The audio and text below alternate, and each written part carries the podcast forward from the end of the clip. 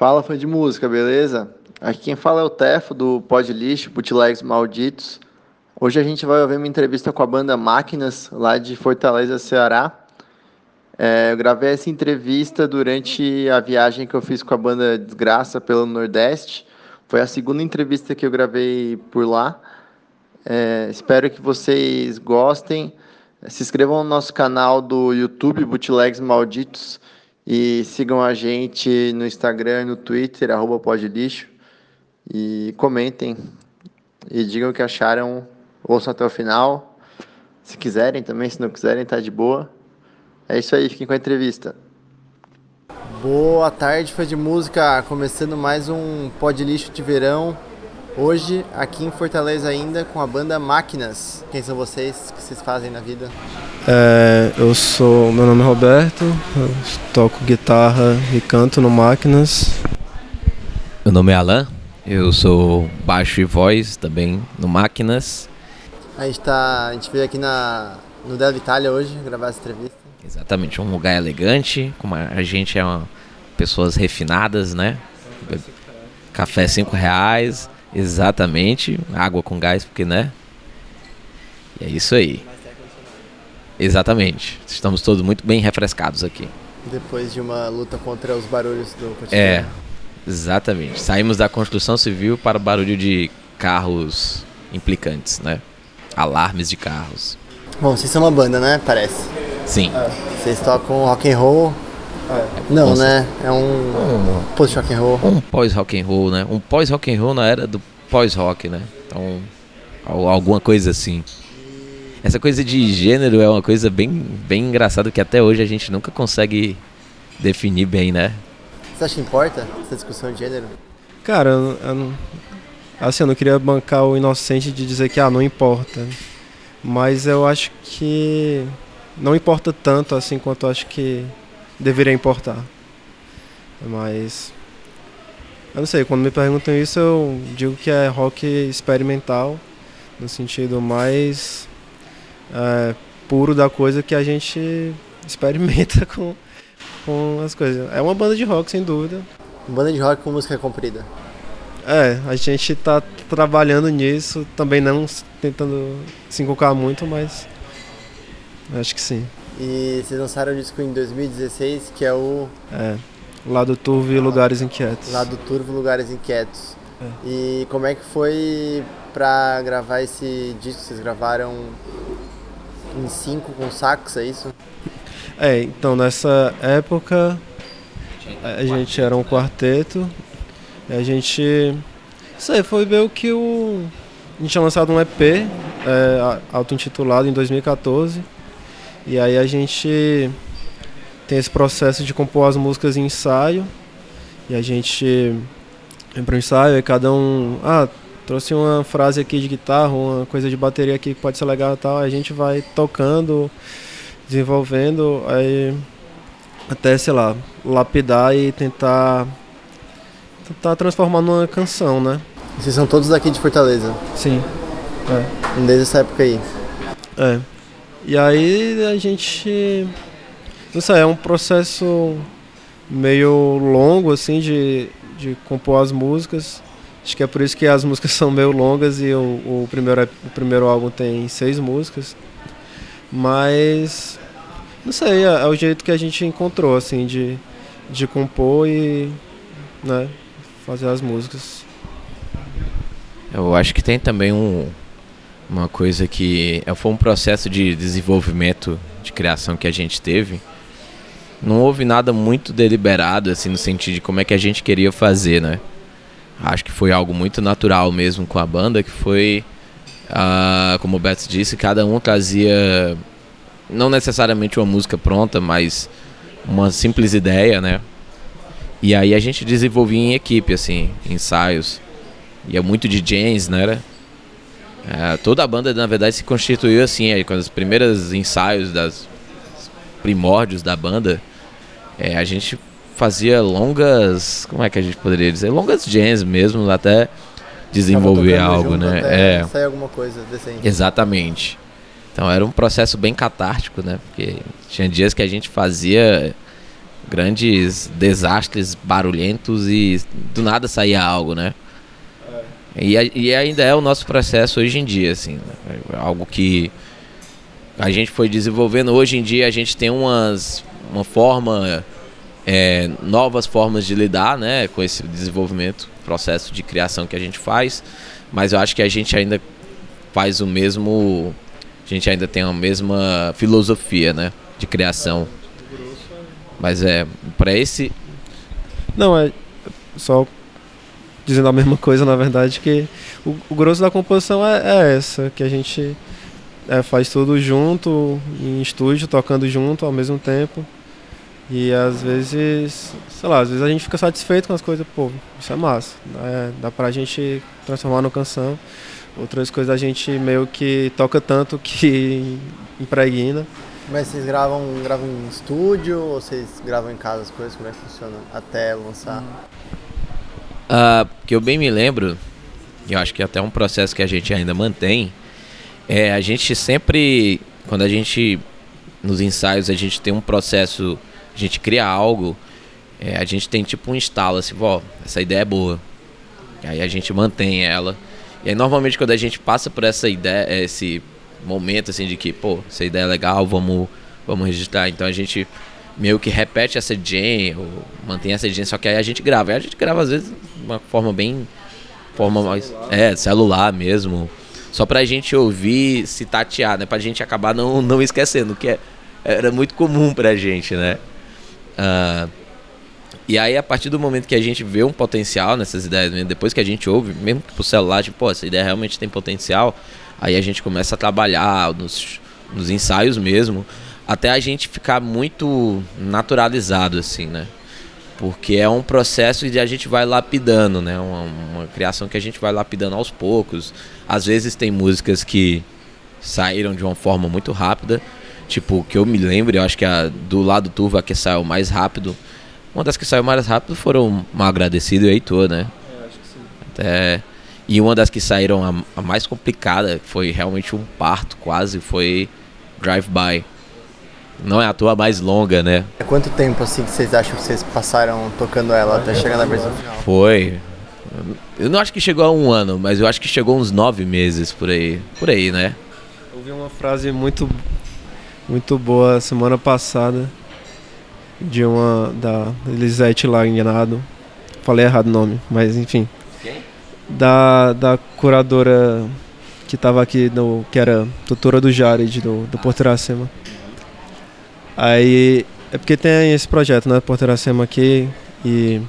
Uma escola de arte. É, uma escola de arte. E aí chamam uns tutores do Brasil para te orientar no projeto que você quer fazer. Aí ela falando assim que o tempo de, cura, de tutoria era seis meses. Aí ela falou que a princípio estava meio é, com o pé atrás porque não conseguia fazer nada que preste em menos de nove meses. Mas, sei lá, tem toda uma questão simbólica que depois ela elaborou e acho que não cabe muito ao que a gente está falando. Mas eu só lembrei disso. Mas, não sei, acho, acho que estou falando tudo isso só para falar que é, pra gente, pelo menos, precisa de um, um tempo um tempo considerável assim pra gente ter certeza de que, pô, tá fazendo uma coisa que a gente. Não é nem que fique satisfeito, mas que a gente se sinta confortável e, pô, isso né, dá, dá pra chamar de nosso trabalho. Só pra aprender uma música de 11, a tocar uma música de 11 minutos já deve ser um, uns dois meses aí, sabe? Pelo menos pra mim seria um ano. É, tocar e mesmo, eu acho que tocar mesmo não é nenhum problema, eu acho que é, é a gente se atentar aos detalhes, assim, da música. Eu acho que assim, por exemplo, a gente está no momento, por exemplo, daqui pro próximo mês, a gente vai fazer esses últimos dois shows aqui na cidade, em Fortaleza mesmo, e aí no próximo mês a gente vai dar uma parada, um hiato, sempre quis falar esse termo, é, e gravar o novo álbum, né? Três anos depois do, basicamente, quase três anos depois do Lado Turvo, é, mas a gente tem composições que quando a gente terminou o Lado Turvo, a gente já estava trabalhando em músicas desse álbum que a gente vai gravar agora. E o lance não é nem tocar, o lance às vezes é a questão de você se sentir à vontade de dizer, eu acho que agora ela tá pronta. É tipo, É a gente chegar nesse patamar. É como se fosse uma série de fases que a gente tem, nada muito também, como eu disse, não é nada deliberado, não é nada estruturado, porque não faz muito sentido. Às vezes pode até ajudar, mas acho que pro nosso processo de criação não, não, é, não é como a coisa funciona. É um caminho bem turvo, por assim dizer. E mas aí um determinado momento a gente acaba, ó, eu acho que é isso. Terminou, acho que está pronto. É, às vezes a gente tem até o processo de dizer, velho, tá bom mesmo, porque senão se a gente ficar se forçando demais, talvez não seja bom. Uma hora tem que lançar. Né? Uma hora, é, uma hora tem que ficar pronta, sabe? Uma hora você tem que dizer que não, é isso, o máximo que a gente pode fazer. Você dá um, um limite assim. E quem que fala, vamos lançar? Eu acho que é todo mundo assim, né? Acho que é quando tá todo mundo seguro, velho. Às vezes nem todo mundo tá seguro, mas a gente tenta prevalecer a maioria. Tipo, que fez vocês se obrigarem a terminar o último álbum para dizer deu, para dizer passar régua, agora vamos lançar essa mais. Não, eu acho que é porque primeiro que a gente está tentando fazer um processo diferente do primeiro álbum. Do primeiro álbum acho que a gente tinha uma coisa assim até de é, pô, de se autoafirmar enquanto banda, né? Porque a gente só tinha um EP que é, é meio que uma, sei lá, uma apresentação e a gente tinha essa necessidade também de, pô, a gente tem umas músicas e a gente quer mostrar, né, enquanto se afirmar como banda. Dessa, né, desse segundo álbum que a gente está querendo lançar, a gente tá, já está fazendo um processo bem diferente, que é, assim, no primeiro álbum a gente estava compondo ao mesmo tempo que gravava. Agora a gente quer tipo compor tudo, né, fazer uma pré-produção super, é, não diria nem certinha, mas mais mais organizado assim, sabe? É, basicamente na época do lado turvo, é como a gente até até o Guilherme falava, eu acho que naquela época a gente foi 100% trabalho de músico mesmo, a gente focou assim a gente criou, ao mesmo tempo que a gente estava criando uma música, a gente estava gravando outra que já estava pronta. O Lado Turvo não foi um álbum que a gente gravou é, com todas as músicas prontas. A gente estava preparando umas enquanto gravava outras. Foi um processo legal, mas eu acho que teve os seus poréns ali que talvez a gente. É, atual, vendo hoje, né? Olhando para trás, algumas músicas não é que nem ficaram ruins ou ficaram boas, não é nem esse o ponto. Mas talvez se a gente tivesse tido mais tempo com umas, a gente poderia ter pensado algumas coisas diferentes, né? Mas aí é como eu disse, era foi aquela coisa do momento. E a gente, pra gente, naquela época, foi necessário a gente dizer, ok, tá pronto e tudo mais. E aí quando a gente olha para trás, é. Sempre que a gente olha para trás, a gente reflete, é, faz essa reflexão e tudo mais. Não é nem tipo de se arrepender, mas é tipo aprendizados que, pô, né? Vamos fazer, tipo, de um jeito que a gente vai ficar assim, porra. É isso, tá ligado? Tipo, nós cinco é, satisfeitos com, com o resultado do trabalho. Falando em aprendizado, vocês fizeram o, o esquema da, da aceleradora de, de cultura, de artes. Ah. Como, é, como é que foi isso aí? Isso ajudou em alguma coisa nesse, nesse processo? De olhar para trás, assim? Ah, o Porto Dragão foi um uma oportunidade que surgiu, né, pra gente. Uh, o processo deles era eles abriram uma convocatória, né, para bandas. A gente se inscreveu e aí acabou sendo aprovada. Aí a ideia que foi a gente passou uma semana, não, um dia só, né? Eu me lembro, né? Da gravação do Porto Dragão. Foi um dia só que a gente grava, uma tarde, né? Nem um dia, né?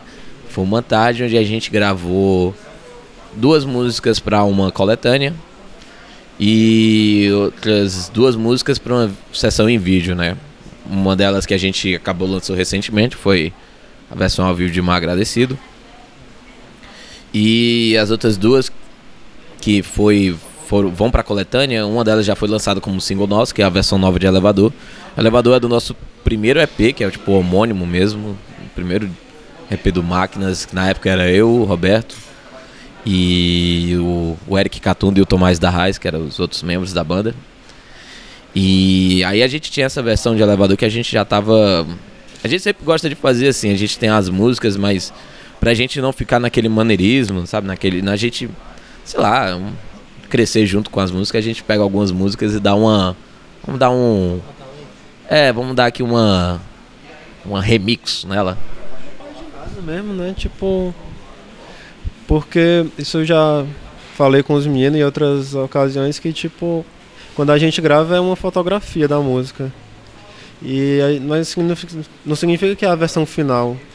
Então ela vai evoluindo junto com, com a gente, né? Então, é, se a gente tocar hoje, daqui a dois anos, ela talvez já não seja mais do mesmo jeito. E outra, né? Acho que não. A gente já fez essa regravação que foi lançado esse ano. É uma versão que a gente está bem satisfeito. Eu, pelo menos, estou bem satisfeito com ela. E, é.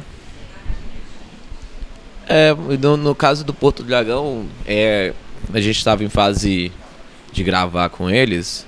Ah, enfim, né, o processo. Aí a gente pegou uma, passou uma tarde lá. Era a gravação dos singles, foi com, contou com a produção do Ganjamin, né? Ele era um dos produtores. Foi legal. Eu, assim, foi muito bom a ter ali um cara como Ganjamin perto, né? E a gente tentava ali, sabe, tipo, se posicionar como banda de uma forma mais, sabe, bem. É, a gente estava ali, ele estava ali a trabalho, a gente também estava ali a trabalho. Então a gente tentava manter uma posição bem específica. Não houve muito assim um tempo para a gente pensar juntos, né? Então algo, acho que foi algo bem, cada um botou sua expertise em prática ali. Ele botou a dele e a gente botou a nossa. É, porque também tem um lance que esse, essas sessões do Porto Dragão é tipo. Foi uma, uma semana que os 20 artistas iam gravar.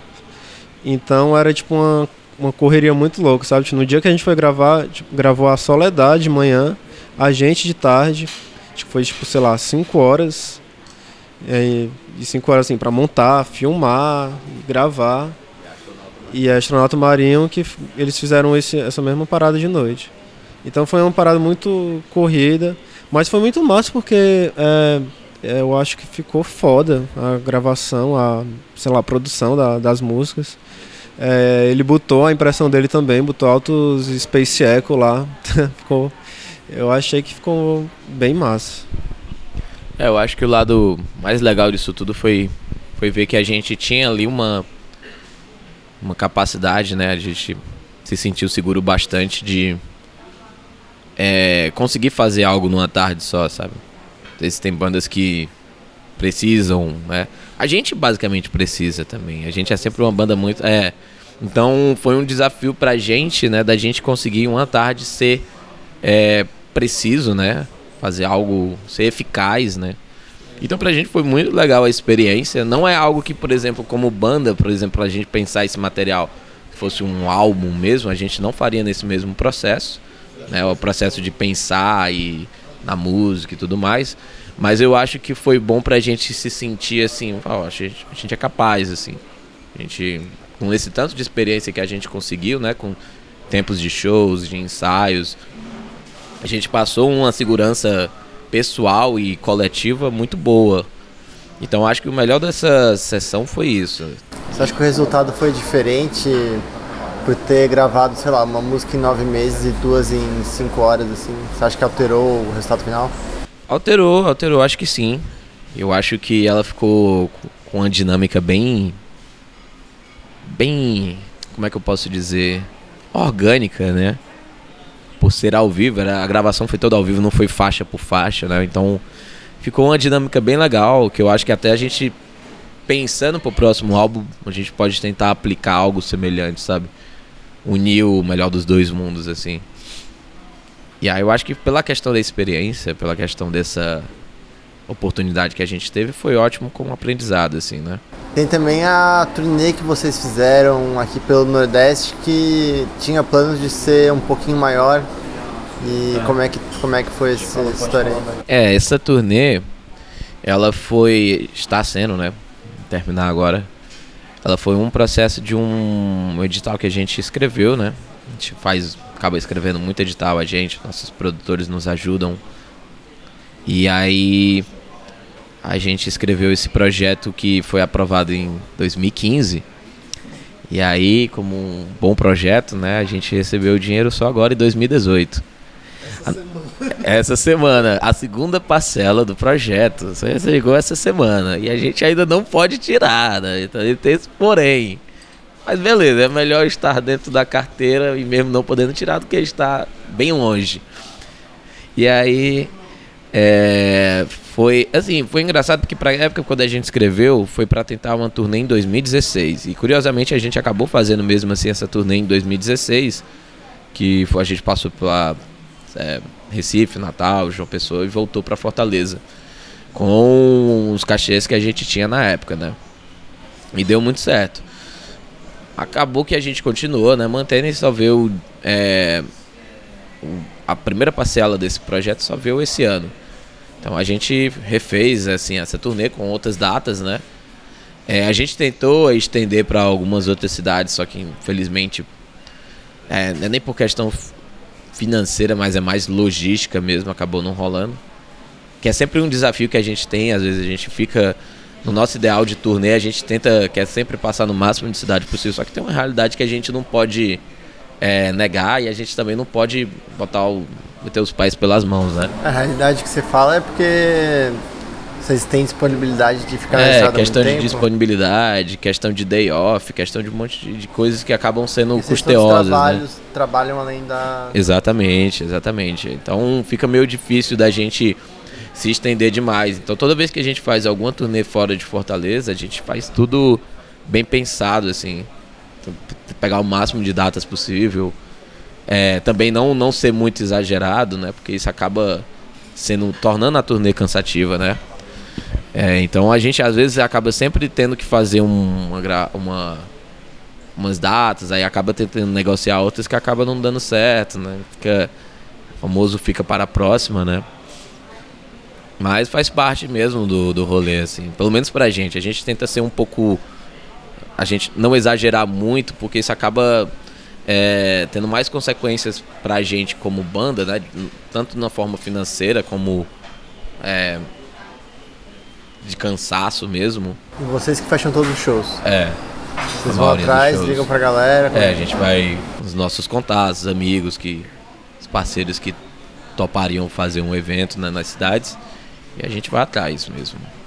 É um... Não, acho que só falar que a Mercúrio, que é esse selo dos nossos amigos, do Lenido e da Nádia, também tem ajudado bastante a gente em conseguir fazer mais shows e, enfim, tocar para frente a produção de, de shows. Então vocês estão com o selo agora, vocês vão lançar o próximo disco pelo selo? Ao que tudo indica, sim. E eles ajudam a fechar os shows também? É, ajudam também, ajudam com a gente com a produção. No caso, eu também sou da Mercúrio, né? Eu fundei junto com o Lenil e a a Mercúrio. É porque a Mercúrio é uma produtora, não trabalha só com música, mas aí ele tem um braço que é a Mercúrio Música. A gente lançou coisas do Máquinas. Começou, na verdade, com esses projetos que a gente fez juntos pro Máquinas. Os outros editais, não só esse da Secult, mas outros que a gente conseguiu. E a gente viu que tinha uma série de bandas que acho que a gente queria ajudar, porque a gente via potencial, a gente acreditava no trabalho deles e queria investir em algo, né? Pô, então vamos fazer esse selo, vamos ver o que, é, que a gente conseguiu com marcas, a gente consegue repassar para eles, né? Tipo, passar à frente a experiência, passar à frente o, o know-how, né? E vocês conseguiram fazer isso com alguma banda já? É, a gente tá assim nos primeiros passos, tá conseguindo, lançamos é, muitas bandas, tipo, a Vacilante, lançamos o álbum novo da Astronauta Marinho. E a gente lançou recentemente a Clauanise, né? Que é o álbum dela, Filha de Mil Mulheres. E para nossa surpresa acabou virando um hype internacional, né? Em poucas semanas, em poucas semanas é que a gente lançou o álbum pela Mercúrio, uh, um selo americano que é a Mint Fresh, que é, lançou o álbum dela também por lá. Ah, então ela tá rendendo muito, né? Tava vendo agora ontem mesmo, no Hate Your Music, mais de 400 notas Acho que é uma das maiores notas, assim, maior, um álbum com o maior número de notas no Brasil. E a, desse ano no, na, no ranking brasileiro ela já está em primeiro lugar ultrapassando a Elsa. Então foi. tá sendo uma surpresa pra gente, né? Essa coisa toda. E isso faz parte também de um processo de, de aprendizado que a gente teve junto com máquinas, né? De promoção, divulgação. E a gente ainda está tateando muitas coisas, né? Um processo que a gente aprende junto com eles, mas tentar ao máximo. É, como, como eu posso dizer? Contribuir para a carreira deles, né? Então, Máquinas não é tipo só uma banda experimental de som experimental, acabou servindo para vocês, sei lá, descobrirem como é que tem uma banda, como é que fecha a turnê, como é que funciona esse esquema. Sim, sim, porque o, o Máquinas, assim, eu e o Betos, a gente, a gente conhece aí desde o maternal, né? Desde moleque. E aí, a gente sempre teve banda desde o que? Quando a gente tinha uns 15, 14 anos, a gente tinha umas bandas aí, até, até esse tempo a gente vivia tentando fazer algo e nada dava certo, né?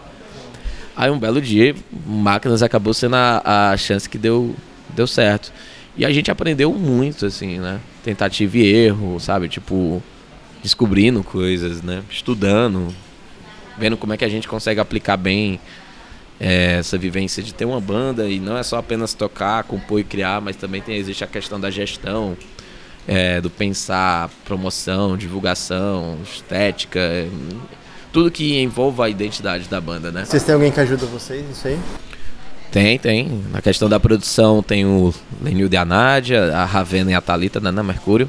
Na questão de parte mais de artes e tudo, né? Por exemplo, as artes de camisa, artes do álbum. Foram, são, a gente tem a Helena e o Jorge, né? Lá do Rio de Janeiro, que são parceiraças da gente. Fazem essas artes maravilhosas que a gente sempre se sente muito conectado, né? Com, com elas. Uh, então a gente tem sempre uma, uma galera que, que a gente conta, né? Até um tempo atrás a gente considerava meio lobo solitário aqui na banda, principalmente no começo, né? Acho que qualquer começo de banda você tá sozinho, né? Mas aí, com o passar do tempo, acho que até com o nosso crescimento pessoal, né? Vai virando mais adulto e a gente se vê mais no meio, né? Você vai se inserindo, você vai conhecendo pessoas, você vai se expandindo, né? Aquela questão que como banda, como artista, é natural que você vá acabando conhecendo, se abrindo para o mundo, né? E isso foi bom pra gente, né? Foi bom pra gente uma questão de visão, né? Da gente abrir a nossa cabeça por uma questão da gente é, um mutualismo que eu acho que é super positivo, sabe? Tipo, a gente, ao mesmo tempo que a gente tem a nossa música e a nossa música ajuda eles a, a, a esse pessoal a a não só divulgar o seu trabalho, né, nesse ponto, mas a criar uma conexão com eles, eles também criam conexões, é, tipo, ganham relevância, né, acabam tendo uma notoriedade, né? Não é só a gente que ganha, né? Todo mundo. E a gente sempre tentar ao máximo que todo mundo ganhe algo justo, né? Começo a gente sempre tinha uma coisa meio, pô, vamos lá, fazer um preço bacana, não sei o que, tentar aqui um preço justo. E hoje, cada vez que a gente melhora, a gente tenta, né, subir esse patamar também. Acho que é justo não só que a gente suba, mas que todo mundo suba junto, né? Ah, então é esse processo de cooperação que a gente tenta, colaboração também, que a gente tenta ter, né? Acho que vale muito a pena porque a gente fica feliz não só por a gente estar assim cada vez mais tendo uma uma representação legal como banda aqui em Fortaleza e fora, mas eu acho muito massa também quando eu vejo que as pessoas que estão trabalhando junto com a gente, né? É, fora da, da banda, assim, fora dos instrumentistas, que eu quero dizer, também estão tendo notoriedade, assim, estão ganhando algo. Sempre me deixa muito feliz, porque é isso que eu quero mesmo, não é só a gente ganhar, que aí não é justo, né? E do dinheiro, assim, desse lance de turnê, vocês ficaram. Vocês não acabaram não. Por, meio que por conta disso, vocês não. Vocês acham que esse pode ser um dos motivos pelo qual vocês não conseguem circular tanto fora do Nordeste? Por causa desse lance de, de grana e de os cachês serem pequenos, talvez? É motivo pelo qual vocês não conseguem sair daqui, talvez? É, tipo, eu acho que a gente até tem conseguido se virar bem nesse quesito, né? Que a gente, a gente já conseguiu tocar em São Paulo duas vezes tipo, assim, é foda, é, né, de conseguir arrecadar a grana e tal. O grande objetivo dessa pergunta é fazer com que vocês falem como é que é tentar sair daqui para tocar nos lugares. É, eu acho que já começa um pouco mais difícil mesmo pela questão geográfica, de, de né? É... Isso é importante para vocês também tocar fora, né? Sim. Vai que não é. Mas, sei lá, Quando a gente foi tocar em São Paulo, Rio e BH no 2017, a gente assim, a gente deu uma sorte porque a gente conseguiu um edital da que é da, da é, que é ligado à prefeitura. Quantos editais vocês já conseguiram pela banda? Acho que uns três. Do Instituto Bela Vista, na época do ano passado, pagou, custeou, né? A turnê Sudeste. Aí temos um da Secult For, só que a Secult For foi local. Um, um, giro local aqui por tipo Cucas, CCBJ, né? CCBNB, se não me engano. E o da Secult foi o que está fazendo essa aí esse giro que fez essa turnê Nordeste também. É a Secretaria de Cultura. Secretaria de Cultura do Estado, isso. É, Estado do Ceará. E a Secult foi a Secretaria de Cultura de Fortaleza, a local. E é, o complicado é porque é difícil você tentar achar formas de você ir para esses lugares ou qualquer outro fora da cidade, do estado sem tirar do seu bolso, né? É difícil. É difícil porque, por exemplo, quando a gente foi para São Paulo, todas as vezes a gente tirou do nosso bolso. Literal, é, entre aspas, né? Foi esses custeado assim por editais e tudo mais, porque a gente sempre teve uma política de, velho, não adianta a gente fazer uma banda e ficar tirando do próprio bolso. Fazer esse investimento. Você fica parecendo um hobby de privilegiado, assim, né? Ter uma banda já é uma coisa privilegiada, né? Então vamos ter, pelo menos fazer algo que se sustente, né? Por exemplo, eu, eu fico muito orgulhoso. Assim, por exemplo, o álbum, o Lado Tufo, foi gravado, a gente não tirou do nosso bolso. A gente estava, ao mesmo tempo que a gente estava compondo e gravando, é, e, é, quando a gente falou lá, a gente também estava fazendo show para pagar a gravação. Então foi um processo que a gente teve, teve que ter uma é, organização monetária e tudo mais e a gente mantém isso, né? Não faz sentido a gente gastar o pouco dinheiro que a gente tem. A gente não é. Pô, a gente não, não é rico. Não tem dinheiro para ficar gastando com isso. A gente tem outras coisas na nossa vida. A gente tem trabalho, a gente tem conta para pagar. Vocês estão 28 anos aí a gente agora tem muito mais contas para pagar do que antes, né? Então, vida adulta tá batendo e a gente sabe disso. A gente já sabia isso na época. Se a gente quer manter uma banda por um bom tempo, se a gente quer fazer algo importante, a gente vai ter que manter fazer as coisas é, de alguma forma darem certo, sustentáveis, né? No quesito financeiro. E o difícil é porque, basicamente, ninguém quer pagar, por exemplo, e eu entendo, né? Ninguém quer pagar passagem, ninguém quer pagar hospedagem. É, tanto porque ninguém tem dinheiro, né? A não ser que você seja um festival grande, é, custeado por patrocínios e subsídios. E mesmo assim, dependendo do festival, você ainda também não tem muitas regalias, né? Regalias nada, você não tem muitas. É, é, necessário. Né? Tem eventos que às vezes não paga muito bem o translado e tudo mais. E a dificuldade é isso. Você não, a gente não consegue sair para todo canto porque a gente não tem dinheiro sempre. A gente sempre ouve, tem muita gente que chama a gente para ir pro sul e a gente é doido para ir pro sul. Tem gente que chama até hoje, desde que a gente lançou o primeiro EP, tem gente chamando a gente para ir para Brasília. Nunca fomos para Brasília. A gente pretende 2019 ir escrevendo projeto também. Sabe? Tipo, vendo outras formas de financiamento, né? Fazer mais shows e tudo mais. Mas é algo que. É, é, é aquela questão da realidade, né? A gente não pode tirar o pé da realidade. Então a gente é bem cri-cri com isso, né? Porque aí é, é muito fácil a gente perder o controle das coisas quando a gente sai de algumas sabe? De algumas. Não é nem regras, alguns valores que a gente tem que mantém a banda em pé. E aí é isso, é difícil às vezes a gente até ir para uma região próxima, porque às vezes não tem muito apoio financeiro. Então a gente sabe disso e é, não dá. Tem, tem show que a gente, a galera não garante nenhum cachê direito, velho, não rola.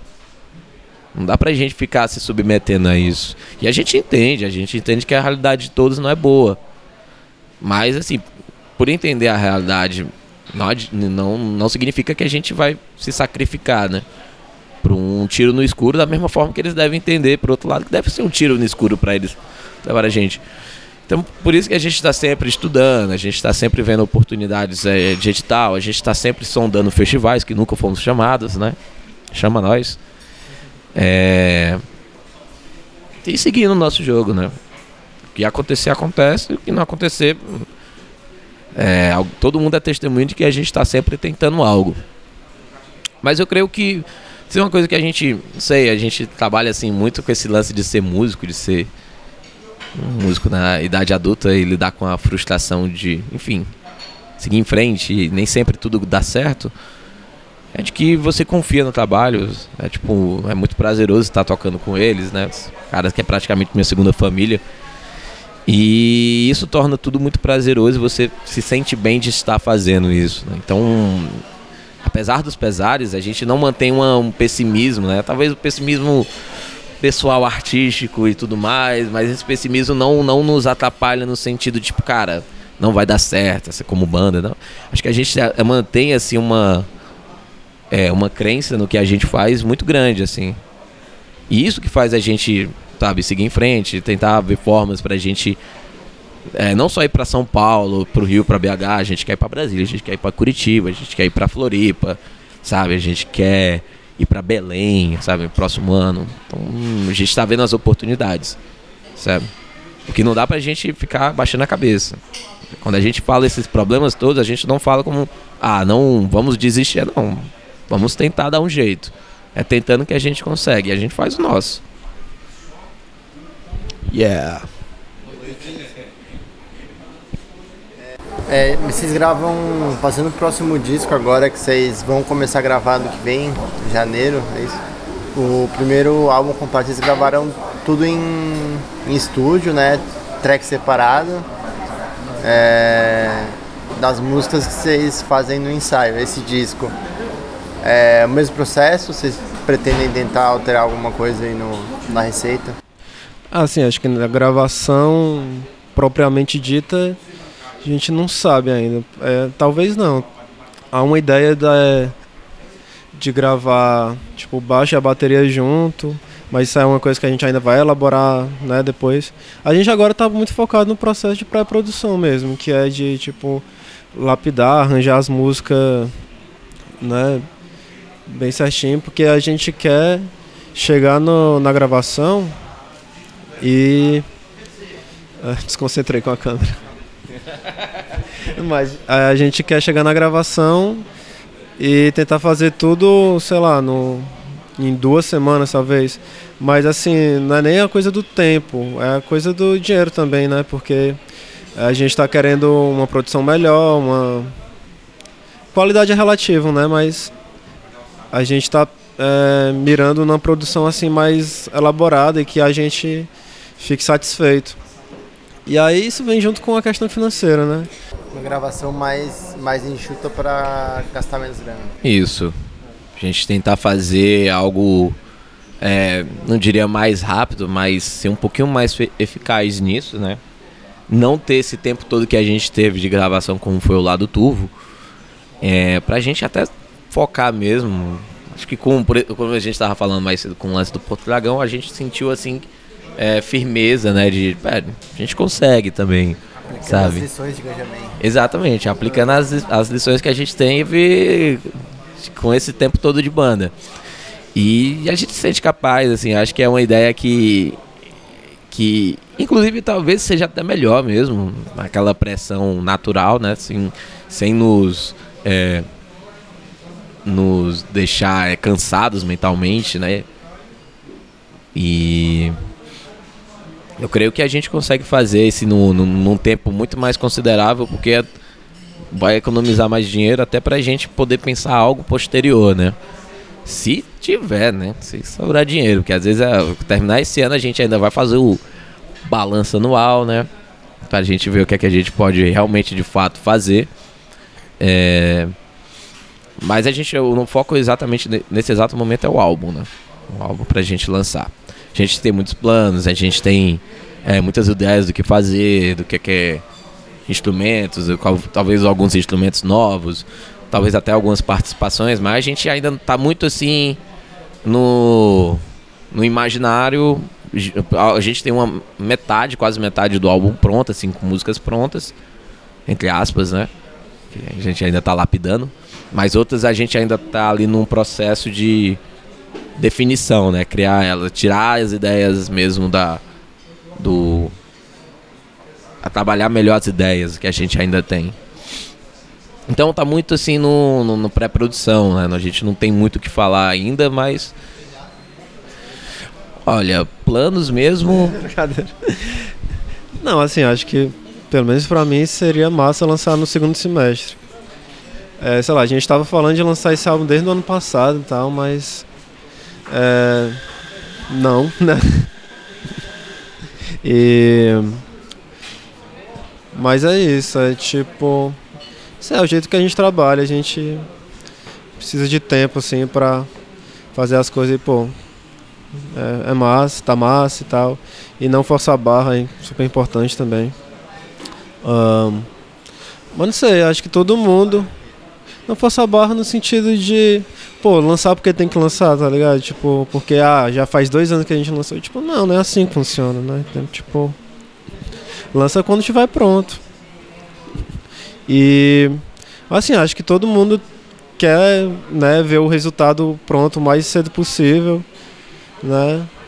Acho que todo mundo quer, né, todo mundo que eu falo assim, a banda é instituição máquinas. Mas a gente quer muito né, ver o resultado desse trabalho pronto porque enfim, né? Tipo, pô, muito massa ter um segundo álbum. É, e até pra gente dar um adeus, né, pro lado turvo, depois de quase três anos, né? Acho que ele rendeu tudo que tinha que render pra gente, né, tanto no quesito artístico até como pessoal, né? A gente olha para trás e a gente fica muito orgulhoso do que a gente conseguiu fazer por causa desse álbum. É, eu fico muito feliz de ver gente assim que ainda fica ouve até hoje e acha que ele tem um impacto legal na vida das pessoas pelo que a gente ouve falar, né? Pessoas que vêm falar com a gente, às vezes a gente vê comentários na internet. Isso nos deixa muito felizes, assim, porque foi a primeira vez que a gente teve uma receptividade tão grande, assim, algo que foi tão longe, né? E, e, o lado turvo, eu acho que a melhor coisa dele é, é, isso, velho. Ele foi, ele, ele deu essa essa coragem mesmo, essa coisa de, de a gente acreditar, velho. Porque quando a gente lançou o EP, deu muito bem e a gente estava ali sempre na. botando no nosso coração, né? Nosso sangue no, nesse álbum. Mas quando o lado turvo veio, foi tipo uma surpresa, sabe? A gente tá entre os melhores do ano, assim, por exemplo, em 2016. A gente vê uma galera que a gente era influência falando da gente, a gente vê uma galera que a gente, tipo, sempre admirou e, e falar tão bem do nosso álbum foi algo muito absurdo, assim. Uma vez eu, o Guilherme encontrou o Jair Naves e, e ele falou muito bem da gente. A gente ficou, pô, caralho, a gente. Fãzão do Ludovic aí quando era moleque. Até hoje também. E eu acho isso muito. É bizarro, assim, né? Porque a gente nunca teve esse tipo de sensação antes. Então foi bom, a gente cresceu com isso, né? Com a felicidade e o orgulho desse álbum. A gente também quer dar um beijo, né? Pra ele. Foi bom enquanto durou. A, a banda mudou muito, assim, no quesito sonoro, né? Tipo. E aí acho que a gente tem essa necessidade também de. É, não sei, mostrar essas novidades. Sei lá, pode ser que a galera goste. É, existe também isso, né? O, o lado bom e, e que, mas que o lado turvo ele foi uma fase da nossa vida, né? Uh, isso não quer dizer que o próximo álbum vai ser um, um techno, né? Mas. é, vai ter, pode ter influência, né? É, mas assim, isso quer dizer que, tipo. É, eu acho que o melhor ensinamento foi que a gente tem que ser sincero com, a, com o que a gente vai criar, né? O que a gente está sentindo. E o lado turvo deu essa, dessa, deu essa instigada na gente quanto a isso. E aí é bom também para abandonar ele justamente por isso, né? Ele, um lado turvo representou uma fase da nossa vida, uma, uma forma da gente fazer música, uma, uma identidade musical muito forte. Não que o próximo álbum não vai ter nada do lado turvo, acho que vai ter sim, vai ter, mas acho que a gente também vai incorporar coisas novas que a gente tá ouvindo hoje, o que a gente se inspira atualmente, né? E é uma formação diferente, né? O Yuri que, é, que até o princípio, até um dado momento, ele é um grande amigo nosso, né? Toca com, com a Clau Anis, né? É, tem um projeto dele, a Vacilante. E ele ia ser o nosso produtor a princípio, né? Aí houve uma mudança na formação da banda e ele acabou entrando como guitarrista. Foi natural porque ele já é um grande amigo, a gente sempre conversa juntos sobre música. Então a gente cresceu juntos também há muito tempo, há poucos. há muito tempo, na verdade. É, sabe, tipo, sempre compartilhando coisas. Então foi natural que ele, que ele se juntasse a gente. O Gabriel tá 100% na banda agora, então ele vai participar 100%, porque no lado do tubo ele só participou de uma música. A gente era um quarteto e, de, e ele entrou posterior ao, ao, lançamento do álbum, né? Então o Gabriel no saxofone vai vir outra. Vai dar uma outra, um outro norte de criação, né? Vai dar uma outra possibilidade de caminho que a gente pode seguir. Então o lado bom de a gente é, dar esse. fechar essa página, fechar esse livro, que é o lado turvo, é justamente pra gente abrir uma nova, assim, né? Uma nova saga. Um capítulo assim da, da banda Máquinas? Gente, pra, falando em capítulos, vamos encerrar a entrevista por hoje. Mandar um abraço. Manda um abraço aí pros, pros fãs de máquinas, redes sociais, como é que fecha um jogo com máquinas, como é que ouve o som de vocês. Pô, primeiramente, pô, galera, valeu aí pra quem escuta aí o pessoal do Pod Lixo. Valeu também pra quem pediu, né, pra essa entrevista ser feita aqui. Te agradeço música. pra caramba. Pediu no Instagram. Pediu um? Um fã de música pediu no Instagram. Olha aí, já é ótimo. Maravilhoso. A gente fica legal, a gente fica feliz é, quando as pessoas pedem, né? E a gente queria mandar um abraço pra todo mundo que tá escutando aí, vai escutar a gente, né? É, mandar um abraço para todo mundo que apoia a gente, nossos amigos, nossos fãs, galera que vai aos shows, galera que tá do nosso lado, Lenildo, Nádia, Ravena, Thalita da Mercúrio, a Helena, Jorge, vou falar, vou falar um monte de gente aqui, né? Galera, galera da Zona Leste, da galera da TUF, Ceará também, apesar de eu não gostar de Ceará Amor. Não, brincadeira. então, uh, e vocês podem escutar o Máquinas, a gente tem. Nosso álbum tá no Spotify, tá lá Máquinas, lá do Turvo Lugares Inquietos. Vocês podem escutar no nosso Bandcamp, máquinas.bandcamp.com. Também podem escutar no da Mercúrio Música, mercurio.bandcamp.com.